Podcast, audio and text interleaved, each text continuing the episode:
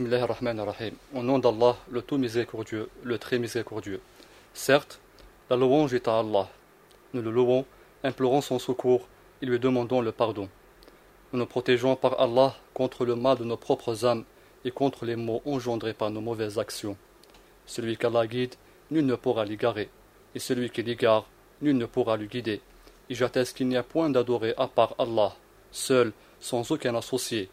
Et j'atteste que Mohammed est son serviteur et messager. Ô croyons, craignez Allah comme il doit être craint, et veillez à ne mourir qu'en musulman. Ô homme, craignez votre Seigneur qui vous a créé d'un seul être, et a créé de celui-ci son épouse, et qui de ces deux-là a fait répondre beaucoup d'hommes et de femmes.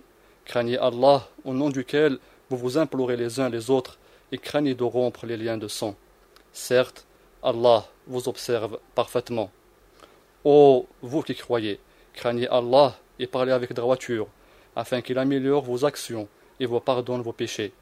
Quiconque obéit à Allah et à son messager obtient certes une grande réussite.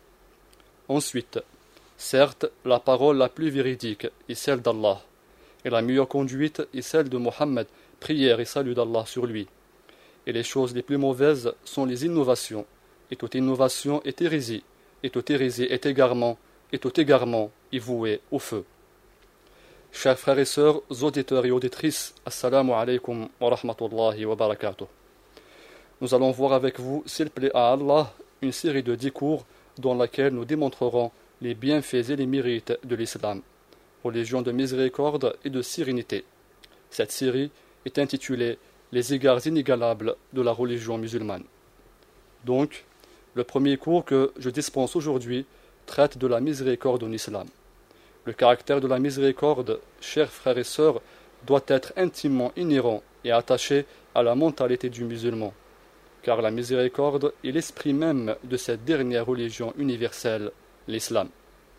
Les savants, entre autres le cheikh Abu Bakr Jabir al-Jazairi, qu'Allah le préserve dans son livre La voix du musulman, définit cette qualité comme étant la tendresse du cœur et la bonté d'âme qui conduira à pardonner à l'autre et à se comporter avec bienfaisance envers lui. La miséricorde, dit-il, ne saurait être constamment une simple émotion ou sentiment dénué et dépourvu d'effets extérieurs. Bien au contraire, elle produit sans aucun doute des réactions extrinsèques réelles à travers lesquelles la miséricorde se manifeste concrètement dans la vie quotidienne.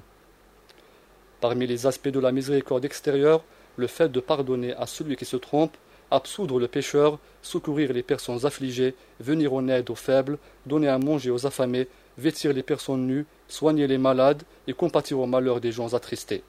Tous ces actes, ainsi que beaucoup d'autres, font partie des effets de la miséricorde. Cela étant dit, le musulman, une fois appliqué à sa religion, sera sans doute miséricordieux et pardonneur, car la pureté d'âme et l'intégrité d'esprit sont en fait la source de ce caractère que prône le livre d'Allah le Très-Haut et la sunna de son prophète Mohammed, prière et salut d'Allah sur lui. Le croyant, lorsqu'il pratique les bonnes œuvres et s'abstient du mal sous toutes ses formes, son âme sera tout le temps pure et bonne. Très certainement, la miséricorde et la vertu ne quitteront jamais une personne se trouvant sans cesse dans cet état. C'est pour cela que le musulman aime être bienfaisant et miséricordieux envers l'autre, de même qu'il recommande et invite les gens à s'imprégner de ces valeurs islamiques qu'il trouve mentionnées dans le livre du Créateur de l'univers, le Coran. En effet, Allah pureté à lui dit à ce sujet dans la sourate Al-Balad, la cité, au verset 17 ثم كان من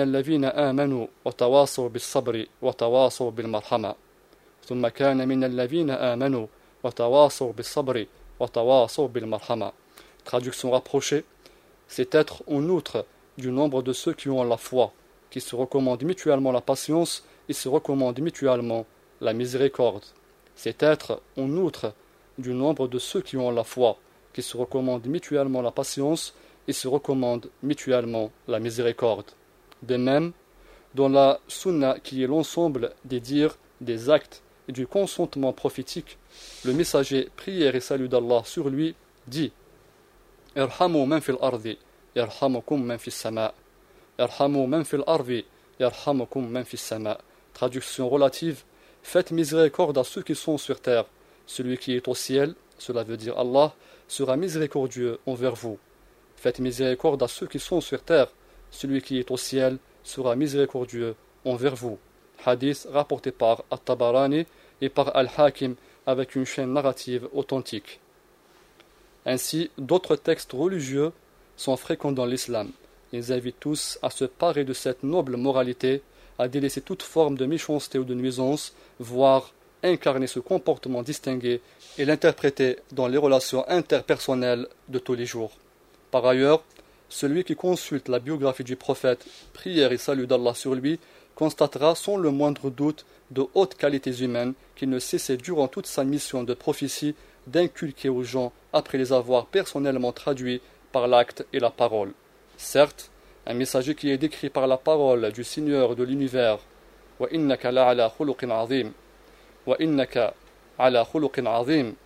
tu es certes d'une moralité imminente, tu es certes d'une moralité imminente, donc un messager décrit par cette parole divine ne peut être que la source de toute vertu humaine. Comment cela ne pourrait-il pas avoir lieu alors que ce même prophète, prière et salut d'Allah sur lui, disait Ar-Ruhama'u rahman Ar-Ruhama'u rahman En français, les miséricordieux recevront certes la miséricorde du tout miséricordieux.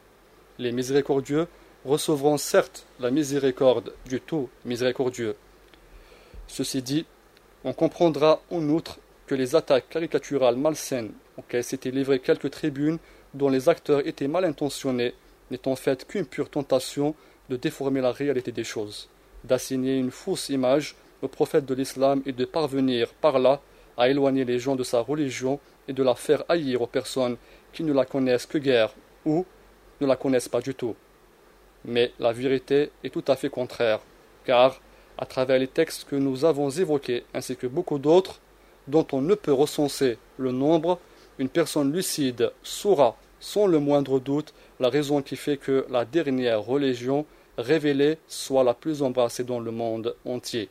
L'islam, religion de paix et de sérénité, demeura et pour jamais la destination des bonnes âmes qui, à l'appui du modèle prophétique, vont s'employer inlassablement à propager les valeurs islamiques comme l'ont fait les prédécesseurs de cette nation et dont nous venons de voir une des plus importantes, à savoir la moralité ou le caractère de la miséricorde.